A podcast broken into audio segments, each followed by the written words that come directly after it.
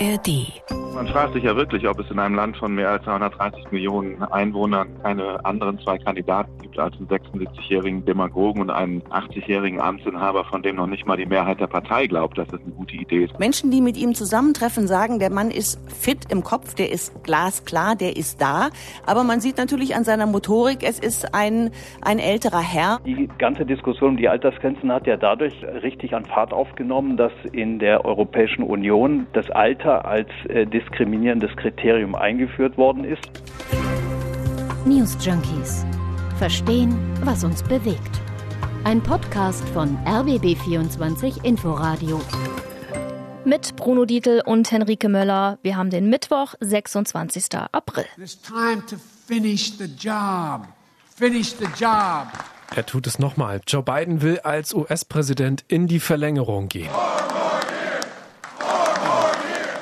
Four more years. Mal so in die Zukunft gedacht, Henrike. Siehst du dich mit 80 sagen, jetzt muss ich noch mal ran, jetzt geht's noch mal so richtig los im Leben? Naja, ich habe schon Respekt vor diesem Elan natürlich. Also wenn ich noch halb so viel habe mit 80, dann wäre ich froh. Sollte Biden das Rennen gegen Trump machen, dann wäre er zum Amtsantritt schon 82 Jahre alt tatsächlich. Kann das gut gehen? Der Spiegel nennt ihn schon Opa in Chief. Obwohl wir nicht vergessen dürfen, dass der andere Opa in Chief, Donald in Trump, nicht wirklich jünger ist. Der ist ja auch schon 76. Haben die USA eventuell ein Problem mit sehr alten, sehr weißen Männern? Ja, man fragt sich ja wirklich, ob es in einem Land von mehr als 230 Millionen Einwohnern keine anderen zwei Kandidaten gibt als einen 76-jährigen Demagogen und einen 80-jährigen Amtsinhaber, von dem noch nicht mal die Mehrheit der Partei glaubt, dass es eine gute Idee ist, mit ihm nochmal anzutreten. Das war Volker Deppkat, Amerikanistikprofessor an der Uni Regensburg, im Interview mit dem Bayerischen Rundfunk. Genau diese Altersfrage könnte im Wahlkampf für Biden zum Boomerang werden, glaubt er. Also einer der Hauptgründe, weshalb eben selbst viele Demokraten meinen, dass es keine gute Idee ist, nochmal mit Biden anzutreten, ist eben sein Alter. Er ist eben jetzt 80, er würde dann beim Ende einer zweiten Amtszeit 86 Jahre alt sein. Er ist ja auch zunehmend gealtert, sichtlich gealtert in seinem Job. Wenn es nach den Menschen in den USA geht, dürften sowohl Trump als auch Biden nicht mehr antreten. Und zwar, weil sie zu alt sind. Im vergangenen August hat der CBS-Sender eine Umfrage gemacht. Da haben sich 73 Prozent der Befragten für eine Altersgrenze für gewählte Politiker ausgesprochen. Die meisten davon haben gesagt, die sollte bei 70 Jahren liegen. Danach wäre dann Schluss. Was spricht denn für so eine Altersgrenze für Politiker? Und gibt es nicht auch durchaus wichtige Argumente dagegen? Geht es überhaupt, älteren Menschen zu sagen, nö, du darfst ab 70 nicht mehr kandidieren? Das diskutieren wir heute bei den News Junkies. Wir gucken außerdem drauf, warum Berufspolitiker in den USA so auffällig alt sind und klären, warum es auch in manchen Bundesländern in Deutschland Altersgrenzen für Bürgermeister gibt. Egal wie alt ihr seid, wir freuen uns über jedes Abo in der ARD Audiothek. Ein Klick auf die Glocke und ihr verpasst keine neue Folge mehr. Ich oute mich an dieser Stelle mal und sage, ich finde, Biden ist zu alt für das Amt des Präsidenten. Ü80, da ziehe ich persönlich eine Grenze, darunter meinetwegen, aber 80 plus, da ist man ja auch per wissenschaftlicher Definition ganz offiziell alt. Ich beziehe mich hier auf Aussagen der Medizinsoziologin Professor Dr. Adelheid Kuhlmei von der Charité. Das steht ja auch gar nicht zur Debatte, dass der alt ist, dieser Joe Biden. Aber warum sollte er denn zu alt sein für das Amt des Präsidenten? Woran machst du das fest? Ja, man darf sich schon fragen, ob er körperlich und geistig noch fit genug ist für das Amt. Also wir reden hier auch nicht über einen 9-to-5-Job, sondern eher von einer 80-Stunden-Woche. Minimum dazu Nachtschichten, wenig Schlaf, viele Reisen. So, und Joe Biden, ich meine, wir haben ihn schon stolpern sehen. Wir haben schon miterlebt, wie er um Worte ringt. Ja, er ist einmal gestolpert, das kann jedem passieren. Und dieses Motiv, dass er körperlich schwach ist, wird ja auch mal wieder von seinen Gegnerinnen benutzt. Laut seinen Parteikollegen ist er nämlich fit, sagt Washington-Korrespondentin Katrin Brandt. Menschen, die mit ihm zusammentreffen, sagen, der Mann ist fit im Kopf, der ist glasklar, der ist da. Aber man sieht natürlich an seiner Motorik, es ist ein, ein älterer Herr. Sein Arzt schickt immer sehr ähm, freundliche Berichte, veröffentlicht er über den Gesundheitszustand. Er hat offensichtlich Probleme im Kreuz und an anderen äh, Körperteilen. Das kann man alles im Internet tatsächlich äh, nachlesen. Sein Leibarzt veröffentlicht regelmäßig Gesundheitsberichte, der bescheinigt ihm uneingeschränkte Amtsfähigkeit. Er betreibt fünfmal die Woche Sport, ernährt sich gesund, raucht nicht, trinkt auch nicht. Auch die Funktionsfähigkeit seines Gehirns und auch des Nervensystems wurde alles überprüft. Alle chick. Hm. Gut, aber es ist schon ein Fakt, dass die Leistungsfähigkeit im Alter einfach nachlässt. So argumentiert sogar das Bundesverfassungsgericht. In bestimmten Berufen gibt es ja Höchstaltersgrenzen, kommen wir später noch zu. Und diese Höchstaltersgrenzen, die hat das Bundesverfassungsgericht in zahlreichen Fällen als gerechtfertigt angesehen, wenn sie den Zweck hatten, die Leistungsfähigkeit zu sichern. Der Altersforscher Ron Jachimowitsch vom Max-Planck-Institut hält dagegen und sagt, nee, Altern ist eine sehr individuelle Sache. Da kann man keine generellen Aussagen treffen. Manche kommen schon mit 50 nur noch schnaufend die Treppe hoch und der beiden joggt halt mit 80 wie ein fitter Turnschuh auf die Bühne. Das Argument, dass ältere Menschen weniger produktiv sind als jüngere, lässt sich auch empirisch nicht bestätigen. Ja, ich sage ja auch nicht, dass alte Politiker unfähig sind. Ich sage, sie sind im Durchschnitt weniger leistungsfähig als ihre jüngeren Kollegen bewegen. Und gerade als Politiker, wo es doch darum geht, zum Wohle anderer zu handeln, sich in den Dienst des Volkes zu stellen, da sollte man ab einem bestimmten Alter einfach selbst sagen, ich überlasse den Jüngeren den Vortritt. Also beim Thema Altershöchstgrenze für Politiker geht es eben auch um Schutz der Öffentlichkeit. Und das sagt auch der Sozialrechtler Professor Dr. Ulrich Becker vom Max-Planck-Institut in München. Da geht es dann vor allem um die Funktionsfähigkeit der Demokratie. Also es geht darum, dass praktisch diejenigen, die gewählt worden sind, auch von, von ihrer Physis und von ihrer äh, von ihrem sonstigen Zustand her in der Lage sind, tatsächlich das Amt auszufüllen. Das ist sozusagen das Allgemeininteresse. Und dann gibt es natürlich das subjektive Interesse auch derjenigen, die gewählt werden wollen.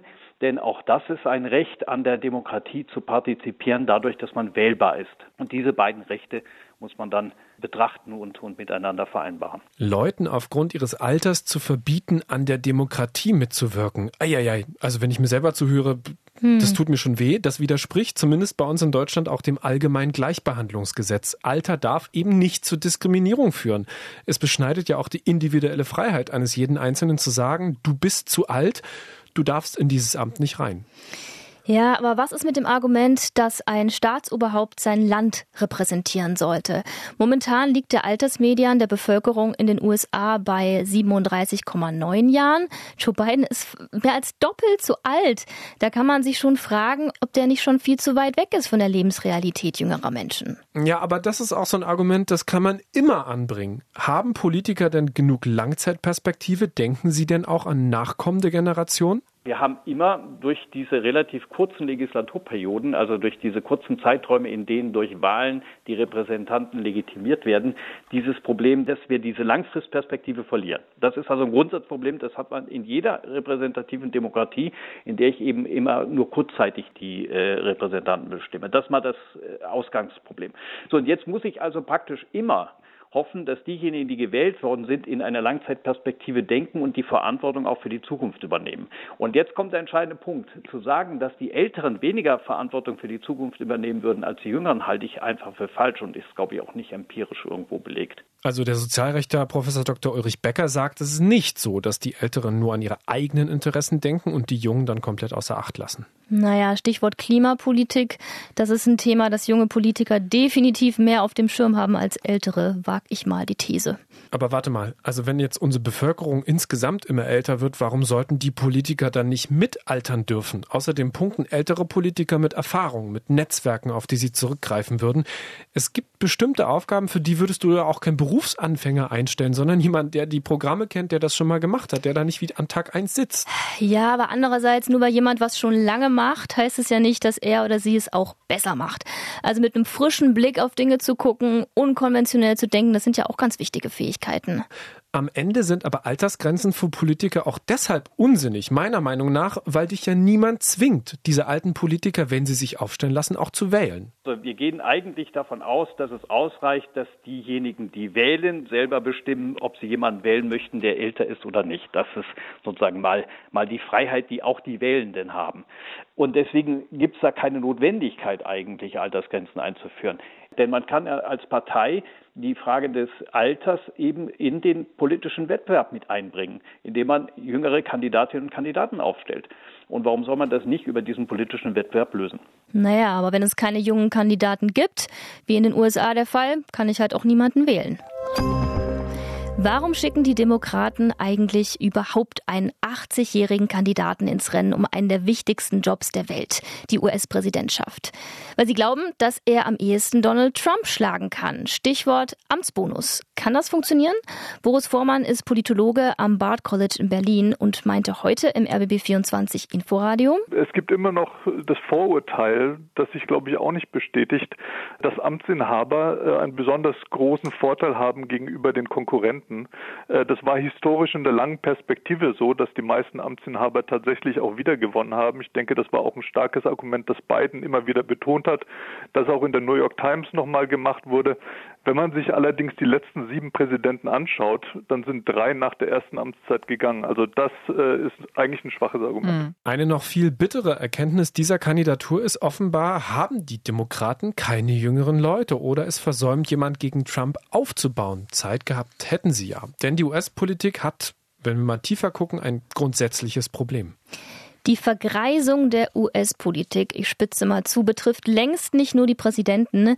Das geht dort durch alle politischen Institutionen und ist in den Staaten übrigens auch viel auffälliger als bei uns. Das Durchschnittsalter bei uns in Deutschland lag 2021 bei 44,7 Jahren. Und das hat uns tatsächlich überrascht. Das Durchschnittsalter des Bundestags liegt nur knapp drüber bei 47,3.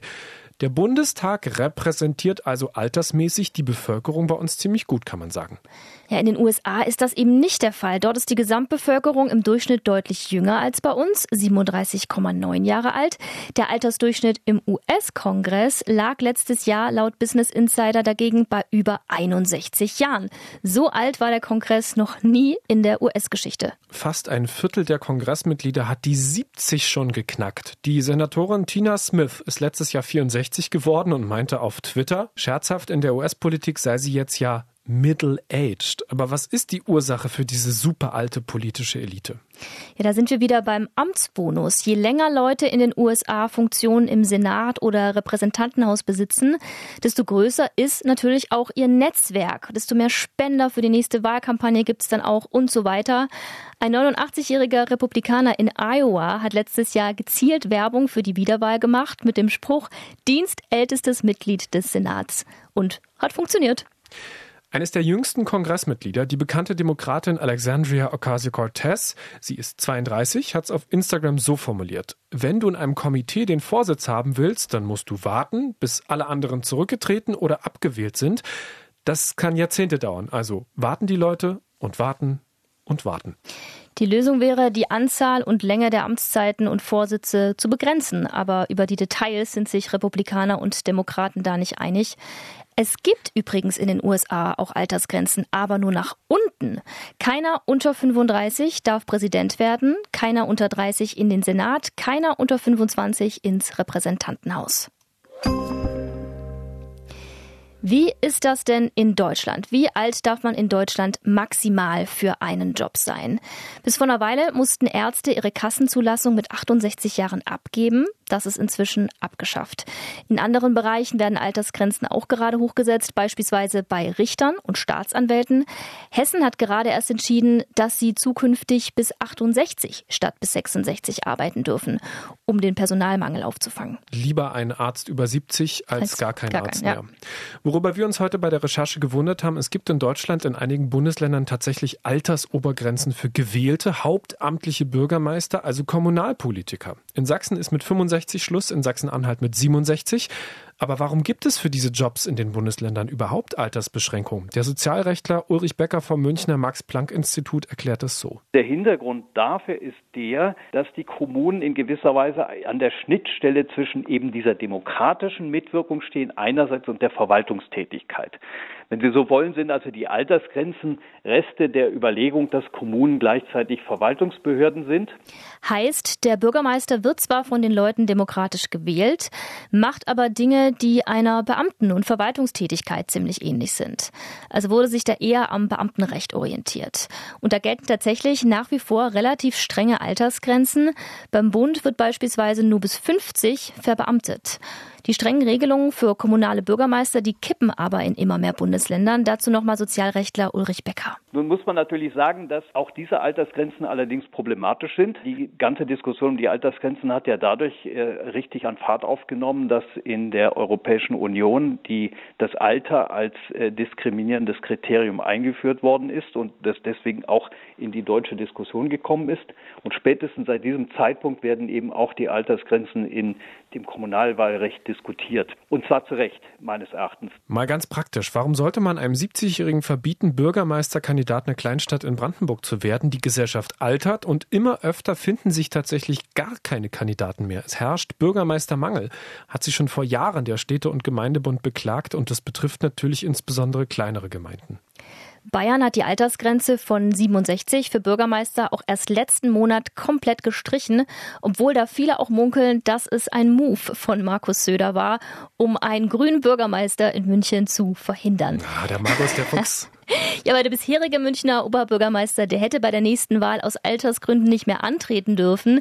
Den hätte Söder aber halt gerne gehabt und äh, jetzt kann er auch wieder antreten. Ja gut, abseits von Markus Söder macht Spielchen finde ich das gut, wenn diese Altersdiskriminierung in der Kommunalpolitik langsam verschwindet. Denn Sozialrechtler Ulrich Becker hat heute meiner Meinung nach einen sehr entscheidenden Punkt gemacht. Bei der demokratischen Mitwirkung geht es ja darum, dass wir mit jeder Altersgrenze die Mitwirkungsmöglichkeiten der Betroffenen begrenzen. Immer. Und eigentlich ja auch äh, sogar derjenige, die wählen wollen. Es kann ja sein, sie wollen jemand wählen mit viel Erfahrung. Also Ulrich Beckers Argument ist ja, das System regelt das schon von selbst. Es braucht da keine Altersgrenzen für Politiker. Die Wählerinnen und Wähler müssen die alten Kandidaten ja nicht wählen. Aber im Fall der USA sehen wir ja, dass sie es eben doch müssen. Bei der nächsten Wahl werden die Amerikaner wahrscheinlich entweder einen 82-Jährigen oder einen 78-Jährigen wählen können. Da finde ich so eine Altersgrenze eine Idee, über die man schon ernsthaft nachdenken kann. Es wäre natürlich besser. Sowas wäre nicht nötig. Die älteren Politiker würden aus Demut vor dem Amt, aus dem Gefühl für Generationengerechtigkeit heraus freiwillig den Jüngeren das Feld überlassen. Aber das passiert eben oft nicht. Wenn ich Menschen über 70 verbiete, sich politisch einzubringen und auch Ämter zu übernehmen und sie quasi zu Demut vor der jüngeren Generation zwinge, ah, finde ich schwierig. Dann müsste ich ja in der Konsequenz, jetzt mal zynisch gesprochen, sagen, liebe alte Menschen, seid ihr so demütig und lasst doch mal bitte das Wählen sein, denn die Auswirkung eurer Entscheidung bekommt ihr ja womöglich gar nicht mehr mit. Stichwort Brexit.